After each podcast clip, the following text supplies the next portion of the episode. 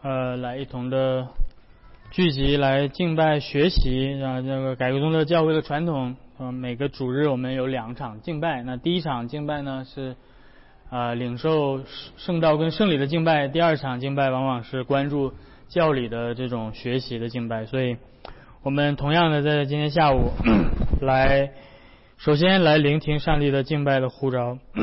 所以今天上帝的，今天下午上帝的敬拜呼召是来自出埃及记。出埃及记第三十四章，出埃及第三十四章，这是上帝在在呃启示摩西呃他的律法之后，然后摩西等他下山的时候，看到以色列民在拜偶像之后，摩西把两个法板摔碎了。然后上帝又重新叫他制造法板。第三十四章，耶和华吩咐摩西说：“你要凿出两块石板，和先前你摔碎的那板一样，其上的字我要写在这板上。明日早晨你要预备好了，上西乃山，在山顶站在我面前，谁也不可和你一同上去，遍山都不可有人。”在山的山根也不可叫羊群牛群吃草。摩西就凿出两块石板，和先前的一样。清晨起来，照耶和华所吩咐的上西乃山去，手中拿着两块石板。耶和华在云中降临，和摩西一同站在那里，宣告耶和华的名。耶和华在他面前宣告说。耶和华，耶和华是有怜悯、有恩典的神，不轻易发怒，并有丰盛的慈爱和诚实，为千万人存留慈爱，赦免罪孽、过犯和罪恶，万不以有罪的为无罪，必追讨他的罪，自负及子，直到三四代。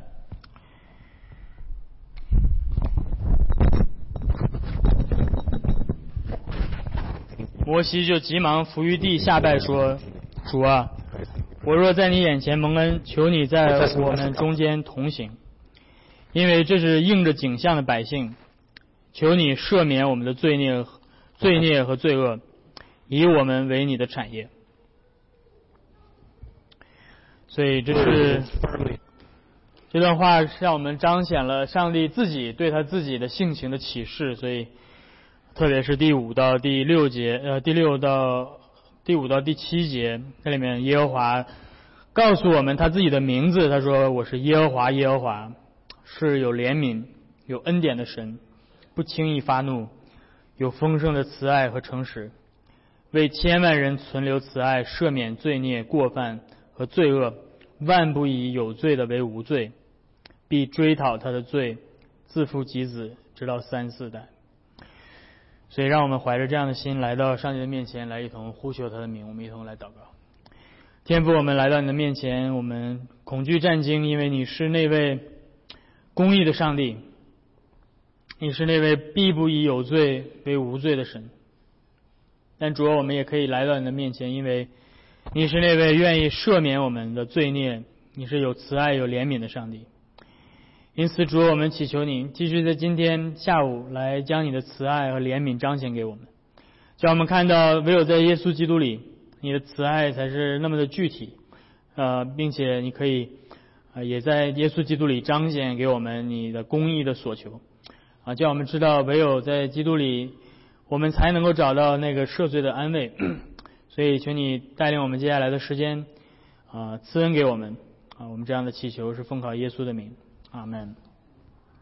我们来唱一首诗歌，打开翻开到诗篇三十四 A，诗篇三十四 A。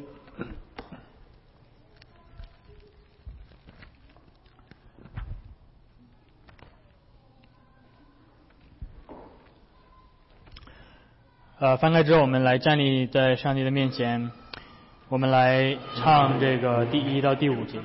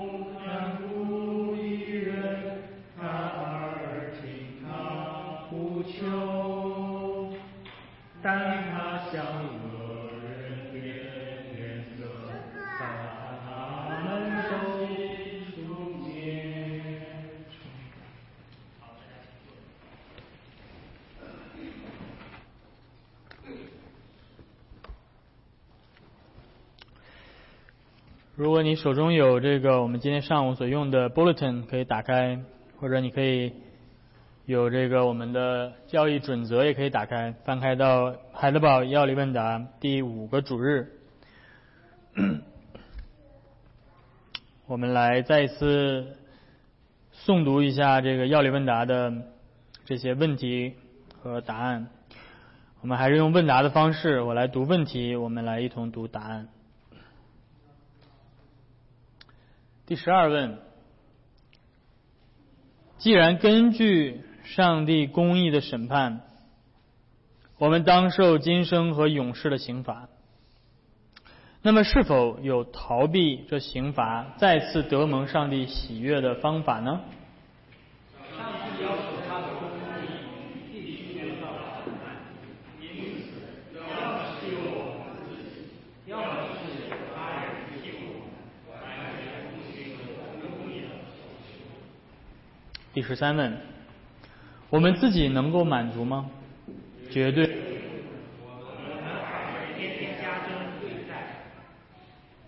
第十四问：在受造物中有能为我们满足的吗？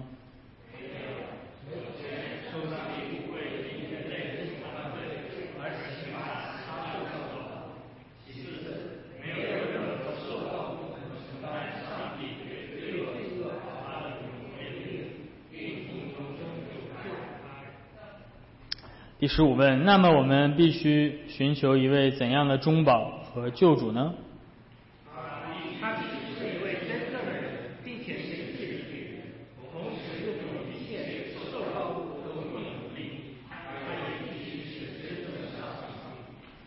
阿门。所以今天我们来一同思考这个海德堡要理问答的第五个主日。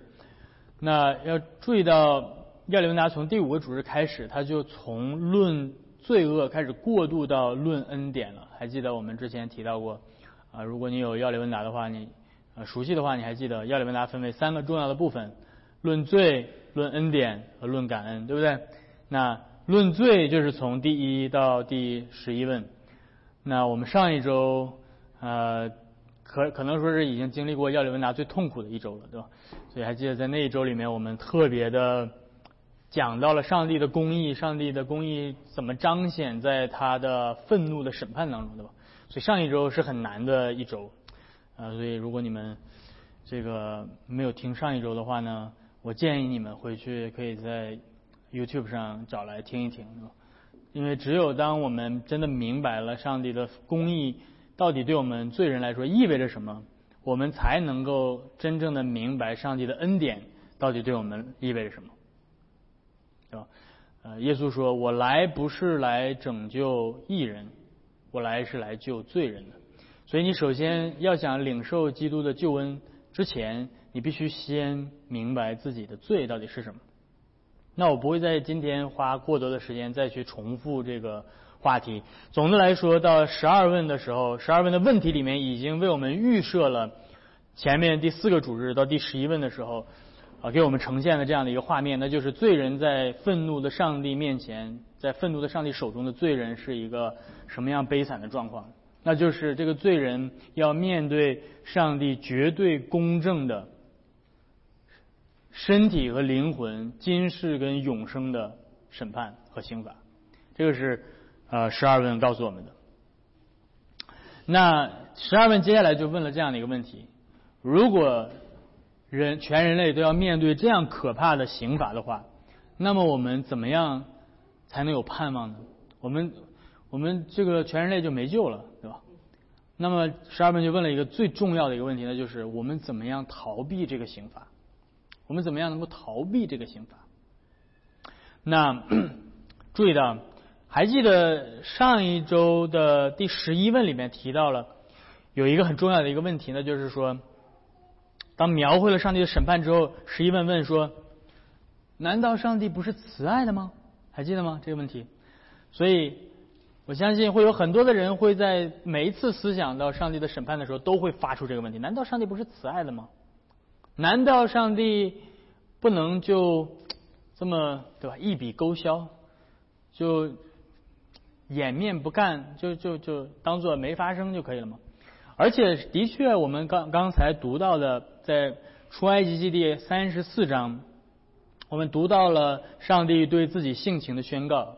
上帝宣告自己的名说：“耶和华，耶和华，他这个这里面这个亚辉亚辉啊，耶和华是满有慈爱怜悯的神，从不轻易发怒，赦免罪孽、罪恶过犯。”你说难道上帝不是慈爱的吗？然后第十一问回答说：的确，上帝是慈爱的。然后说什么？但他也是公义的。所以，所以接下来你就接下来呃，我们刚才读的那一章，当上帝说我是不轻易发怒的神，然后又说了一句：断不以有罪的为无罪的，必要刑罚他们的罪。所以你看到这两个概念都出来了。前面上帝说我是慈爱的，我会赦免罪，然后接下来上帝说，但是我绝对不会以有罪为无罪的。你说这两个这两者怎么怎么调和在一起？怎么调和在一起？所以你就必须到这个第五个主日的第十二问这这个问题的答案，你才能够知道怎么调和在一起。上帝的公义要求他必须不能对罪恶熟视无睹。我们今天有很多喜欢谈社会公益的人，对吧？我们当看到社会不公义的时候，你的第一个反应是什么？这个罪我可不可以当做没有？不可以，对不对？因为因为你当做一个罪没有的时候，你就是在行不义，对不对？所以你需要让罪恶对罪恶进行问责。那现在问题是，这个罪不仅仅是在别人的身上。这个罪在我自己身上，不仅仅是这个世界败坏，这个世人社会上的其他的人他们作恶，问题是我在上帝面前是一个罪人，而上帝说我绝对不会饶了你。那这个是一个非常痛苦的一件事情，这是做基督徒的起点，这是一切朝圣客的出发点，对吧？我们之前讲过这个，讲过圣经里面非常著名的这个上行诗，对吧？你还记得上行诗的第一首诗篇一百二十篇，诗人起踏上这个朝往天天天国走的这条路的这条这个起点在哪儿？这个起点就在这个痛苦当中，这个痛苦源自于什么？这个痛苦源自于不仅因为这个世界是邪恶的，这个痛苦源自于我是邪恶的，这个痛苦源自于上帝要审判我，然后所以我就需要找到一个逃避上帝刑罚的方式，获得上帝喜悦的方式。上帝怎么才能喜悦我呢？上帝喜悦我的办法。就不是他可以单纯的把我的罪放在一边不看了，而是他必须有另外一个人来替我承受我本来应该承受的刑罚。上帝还一定会刑罚。上帝，你做过的每一个罪、每一个罪行、每一个罪的言语、每一个罪的思想、每一个抵挡上帝的念头。上帝一个都不会放过啊！但是上帝把这个刑罚加在另外一个人的身上，让他替你背负，这就是代赎的概念。什么叫做代赎呢？代赎就是代替另外一个人付上赎价，这就叫代赎。那你说这个概念怎么？难难道这个概念就显得上帝很公平了吗？这个概念会不会影响到上帝的公义？上帝因为因为 A 的罪而惩罚 B，上帝公不公义？上帝公义，上帝的公义在这个过程当中没有受到拦阻。你说这怎么怎么怎么怎么会这样的呢？上帝在旧约的时候就向你彰显了，上帝在旧约的时候就已经告诉你是可以的，让是这样做的，是吧？怎么做的呢？就是在旧约的献祭当中，当最人类第一次献祭行为不是人自己想出来的，是上帝赐给人的。当亚当始祖亚当跟夏娃在伊甸乐园里面犯罪了之后，不是亚当跟夏娃在那儿对吧？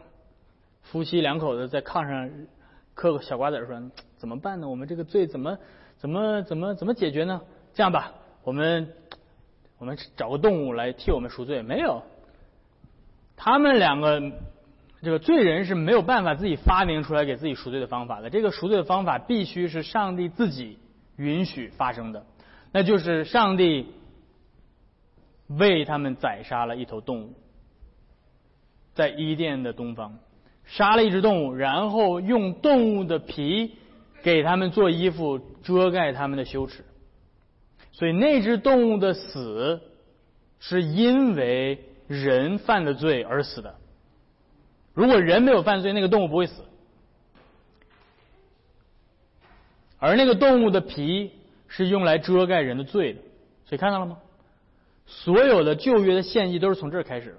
上帝是第一个祭司，上帝做人的祭司。然后从这儿开始之后，旧约的献祭有不断的深化这个代赎的含义，所以你要理解什么是代赎，什么是基督基基督基督教所谈到的救赎，什么是这个这个救赎，这就是救赎，是吧？救赎，今天很多这种流行文化里面谈到的，我的灵魂要找到救赎，我自我救赎什么这些，这都是很虚的东西，对吧？你怎么自我救赎？你没办法自我救赎，必须是另外一个来过来救你。所以代赎的概念，就代替一个人付上赎价的这个概念，就是从这儿来的，从旧约的献祭开始来的。然后你注意到，在旧约以色列民当中，最重大的节日是什么？以色列民最重大的节日是什么？最重大的逾越节是，不是不算是最重大的？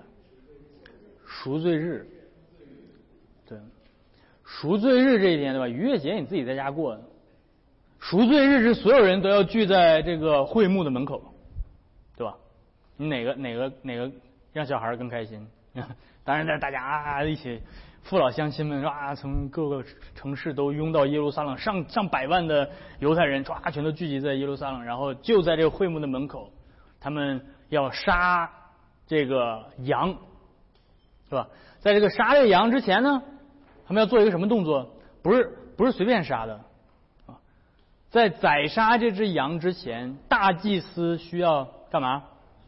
按手在这个羊的头上，怎么按的？直接这么按下去，这么按的，看到吗？就这么按在按在地上，然后承认以色列人的罪，所以这样的过程当中，以色列的罪归在了这只羊的身上。现在你们所有人的罪都在这儿了，然后我把这只羊替你们杀了。所以谁承担了罪的刑罚？羊，你有没有承担？没有，所以。因着那只羊受了刑罚，所以你被赦免了，这就叫代赎。这就是逃避上帝将来刑罚的途径，那就是要么就是你被按在那儿，要么就是有另外一个替你被按在那儿，然后，然后接下来问题就来了啊。呃，第十三问告诉我们说，我们自己能为自己呃满足上帝的公义吗？你注意到这个问题是这样回答的：我们自己能满足上帝的公义吗？你说，我很我很我很我不我不想我不想让别人为我的罪受苦，对吧？我一人做事一人当，我去啊，我我我我趴在那儿，你就拉拉我吧啊，告诉你。就算是这样，上帝的公义依旧没有被满足。为什么呢？你知道为什么吗？因为上帝不仅，上帝在那个行为当中，上帝是宰杀了恶人，对吧？上帝的公义以一个负面的这种愤怒和审判刑罚的形式被满足了。但是你完美的遵行了上帝的旨意吗？没有。人类当中有一个人能够完全的行出上帝所要求的义吗？没有。就算上帝把全人类所有的罪人全都宰杀了，上帝的公义依旧从正面的角度上来讲没有被满足，对不对？没有一个人行义，义还没有被行出来，所以。就算是你说好了，为了上帝的正义，我自愿受罚也不够。所以我们每一天的生活，第十三问告诉我们，我们自己无法被满足。为什么？是因为我们每一天所做的都照上帝律法所规定的那个义还差了那么一大截。我们每天努力的去做都做不到，所以我们每一天都在亏欠。律法的债，所以这就是十十三节呃十三十三问回答的，我们每天加增罪债什么意思？就这意思，就是你每一天都在往你的负债表上继续负债，因为你每一天都没有满足律法的要求。你想靠着你的行为去往你的这个负债表上增加一点正资产？是不可能的，因为这意味着你必须遵，你必须能够行出来上帝所喜悦的意义，你才能够加正资产，对不对？但是你每每一个行为都被罪污染了，所以你只能往上加负资产，所以是负债，每天的罪债在加增加增，所以这就，所以这个就是基督教，基督教跟所有其他的宗教的区别就在这儿。那就是，所有其他宗教都告诉你，你可以用你的好行为来抵消你的坏行为，对不对？你可以今天选择扶老奶奶过马路一百次，就抵消了你去年对吧，在老奶奶家门口吐痰。只要你积德行善，那么你就可以为自己增加你的这个功德的这个叫什么正资产，你就会慢慢慢慢慢慢一加一加加，最后加到天堂去了。然后结果你读到了海德堡要理问答第十三问，你就发现这是叫什么？白日做梦，对吧？这是不可能的，因为你知道，就算是你扶老奶奶过马路的时候，你也在犯罪。在我们行的善的当中，我们的善都被自己的自义和骄傲和自私所污染着，对吧？所以我们所行的善，圣经说，在上帝面前是污秽的。你不你不相信圣经这么说吗？要不相信的话，我可以我可以读给你。圣经这样说，圣经说，在上帝的面前，不是我们的罪是污秽的，圣经说是我们的善是污秽的。以赛亚书。第第六十四章，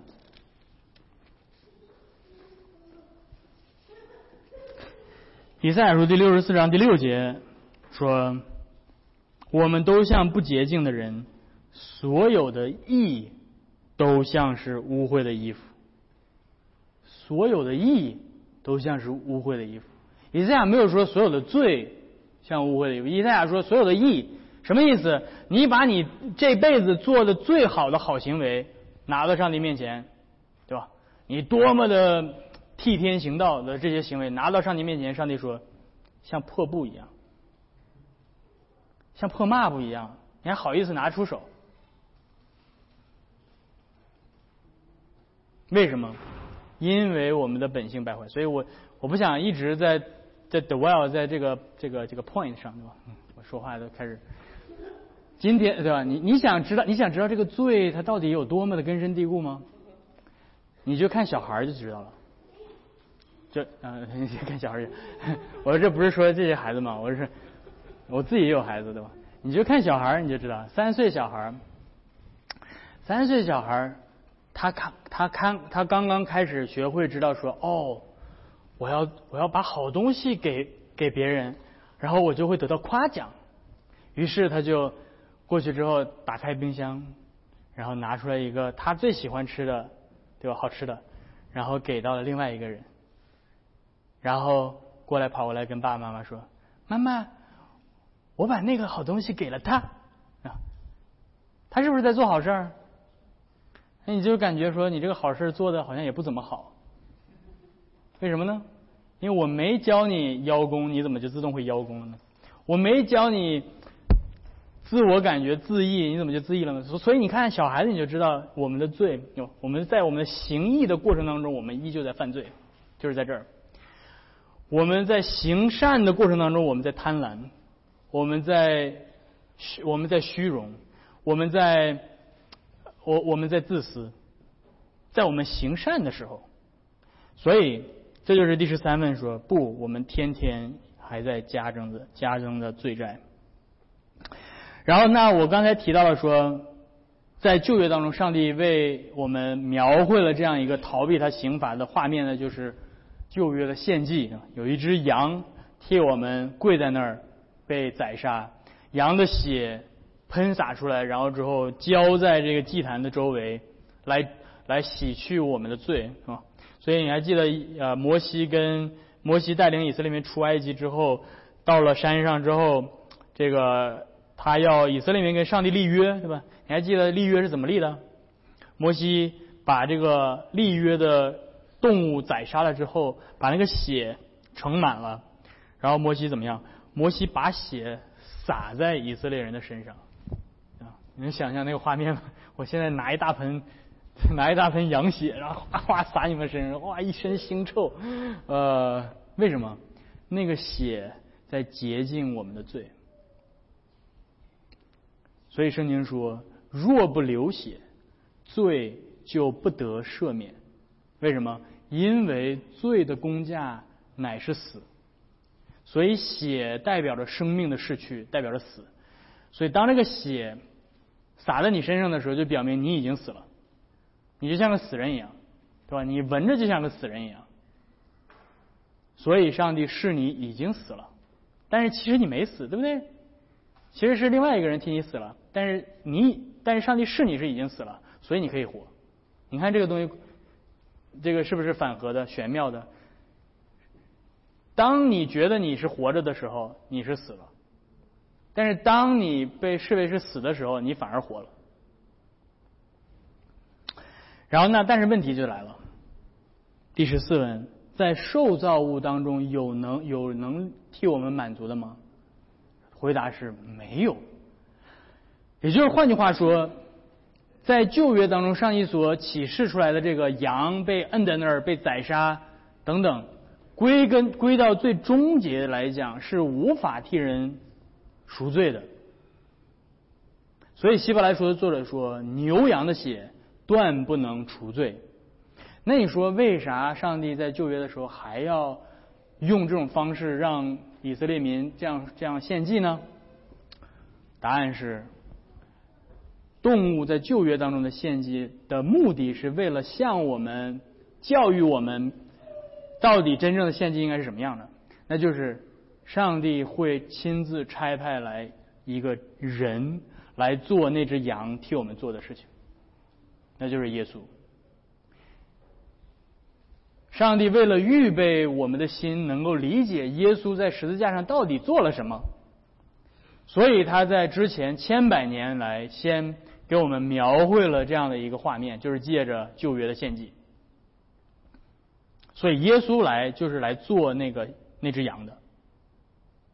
所以你还你如果你读福音书的话，你就会看到，当耶稣来到这个世界上，施洗约翰给他施洗了之后，施洗约翰把耶稣称为什么？上帝的羊，除去世人罪孽的，这是羊。你说这明明是个大活人，三十岁的，对吧？一个。成年男子，为什么施洗约翰把他称之为羊？就是因为这个，因为他来做的就是那只羊在旧约的时候要做的工作，他要赎罪。所以，在旧约时期的那些羊是没有从真正本质意义上把罪除去的，只是在一个象征的层面上，在一个在一个预表的层面上。在做这个工作，但是当耶稣基督来在十字架上舍命流血舍己的时候，只有耶稣在十字架上的赎罪祭，才能够从真正意义上把我们的罪洗去。为什么呢？因为耶稣是一个真正的人，而不是一只羊。这就是十四问给你的回答。为什么其他的受造物、其他的猫啊、狗啊、羊啊、牛啊的不能为我们赎罪呢？十四问说：因为他们不是人，对吧？他们不是人，所以他们没有办法代表人。所以这个叫做什么？这个就涉及到了圣约神学的概念，也就是换句话说，族群的代表，对吧？族群的代表。只有狗，只有一只狗才可以代表狗；只有一个人才能够代表人。一个狗代表不了人，一个人也代表不了狗，啊，所以这个是什么概念？这就是一个族群的合一性，是吧？Solidarity，这叫 Solidarity，叫叫做什么叫团结？一个族群的团结，那就是这个族群的代表是谁，对吧？谁可以代表美国人？来决定是不是可以参加某个国际会议，呃，美国整个国家的人民的意见谁可以代表？是不是每一次美国去参加什么什么国际会议啊，什么巴黎什么气候会议啊，什么欧佩克什么会议啊，都是每一个美国公民都把自己的票投进去，然后统计一下百分之多少，然后最大多数的那个那个意见是这个美国的意见，是吗？是吗？我问你是吗？不是，对不对？那是谁的意见呢？是代表全体美国人民的那个代表的意见，对不对？所以，比如说美国总统代表，或者是美国的大使，或者是美国的某一个首相等等，对吧？这美国没有首相，但是就是，所以这个是一个代表的制度。所以，当美国总统在一份文件上签了字之后，就等于全体美国人都在这签字了。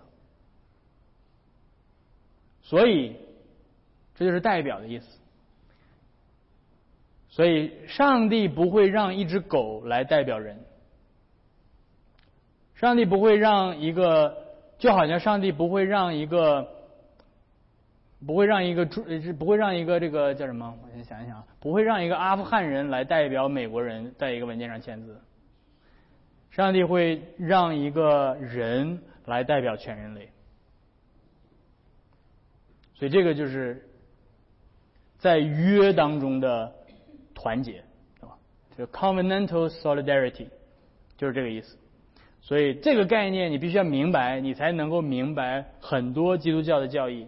比如说原罪的归算的问题，凭什么一个亚当，对吧？不知道怎么样犯神经病了，吃了吃了吃了一个禁果，然后结果我要死，是吧？凭什么要这样？因为亚当是你的代表。说凭什么我要上战场奋力杀敌？因为你的总统代表你签了这个宣战的文件，所以你要上去，是这个意思。所以你说为什么？为什么？呃，这就是这就是在受造物当中，为什么没有人能够替我们满足上帝的公义？是因为必须是一个人的代表。嗯，然后那接下来。在第十四问的回答当中，还有另外一个原因，这是我刚才提到的第一个原因。首先，上帝不会因为人类所犯的罪而刑罚其他的受造物，是这个原因。然后接下来还有第二个原因，那就是没有任何受造物能够承担上帝对罪恶发出的永恒的烈怒，并且从其中拯救他，对吧？这是另外一个一层含义，那就是除了这个代赎者的身份之外。还涉及到这个代赎者的能力本身，对吧？你说 OK 是现在他是个人，他可以代表我，但是如果他的能力不足，他也没有办法救我。虽然他可以代表我，他是一个真正的人，但是如果他不行，那么也不行，对吧？比如说亚当曾经在乐园里面是代表全人类的，亚当是一个真正的人，而且是公义、圣洁、良善的人，但是。他不行，他失败了，所以全人类陷入到了上帝的愤怒当中。那因此，这就涉及到一个问题，对吧？是谁才能够行？谁能够行？这个能力意味着什么？你要知道这个任务是什么？这个任务是要把人从上帝的永恒的愤怒当中拯救出来的这个任务。这个任务。涉及到了这个任务是极其艰难的一个任务，而所以能够达成这个任务的人也会非常的稀少，对吧？就好像说你现在身处一个熊熊烈火当中，这个整个房子都烧着了，对吧？你的你的家全都烧着了，然后你就在这个被烧的这个房子里面，是旁边有有一些消防员，他们是想要去救你，对吧？但是他们能力不行。结果他们进去了，就出不来了。那他们能救你吗？是不能的，对吧？虽然他们有这样的身份是可以去的，可以进去的，但是因为他们的能力不足，以至于他们和你一起被火烧死了。那就好像是你期待着一个救主，他能来救你，你对这个救主的期盼，但是这个救主没有这个能力来救你。最后，他跟你一起落入到了永恒的愤怒当中，永恒的审判当中，是是同样这个意思。所以今天你去拜什么这个菩萨，你去拜什么这个喇嘛，你去拜什么这些各种各样的这些宗教，你会发现人类从来不缺少宗教，人类可以发明无数种宗教，但是问题是，你所相信的那个东西，或者那个人，或者那个宗教的领袖，或者等等这些理念等等，他到底有没有这个能力？能够把你从上帝永恒的刑罚当中拯救出来，是吧？你会发现，能够满足这个条件的就非常少了。那要满足这个条件，这个人必须具有这样的一个特性，那就是第十五问告诉你的：我们必须寻找一位怎样的救主和中保？这个人到底必须是什么样的？他必须是什么？对。他必须首先是人，对吧？所以你去，你去拜一个超人可不可以？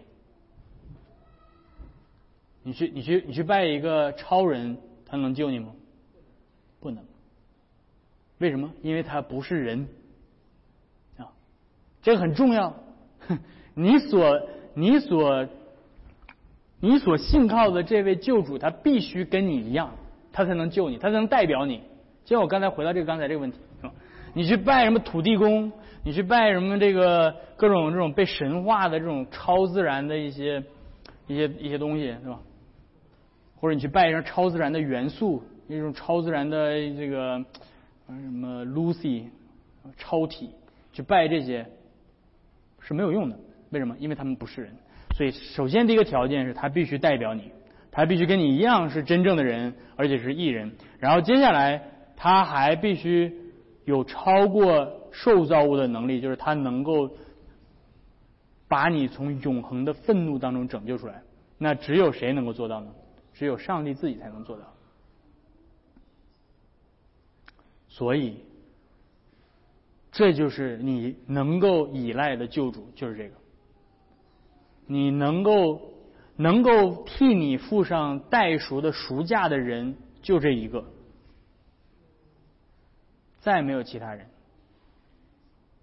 只有这位是真正完全的人，跟你一样，有有骨有肉，对吧？有情感，有有理性，会饥饿，会痛苦，会哭，会笑。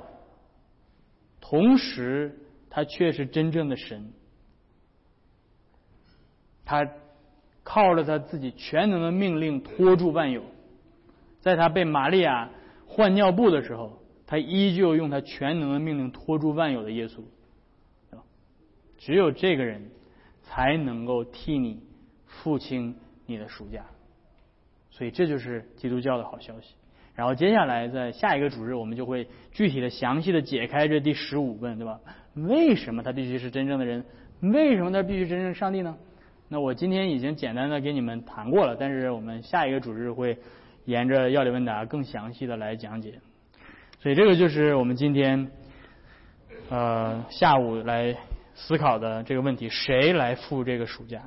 所以，让我们一同来到神的面前来做一个祷告。天父，我们来到你面前，我们再一次的感谢你。接着今天的要理问答，呃，让我们思想说我们在你面前如何能够逃避你永恒的审判。说你为我们亲自开辟了这条道路，这条道路并不是。我们人靠着我们自己有罪的思想来幻想出来的，而是恰恰是你在历史当中所呃设立并且所亲自成就的这条路。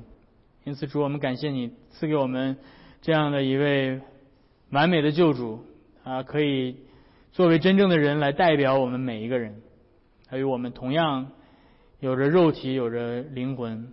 但同时，他却 也是你永恒的爱子，那位圣子上帝，他有能力拯救我们脱离那个永恒的审判和刑罚。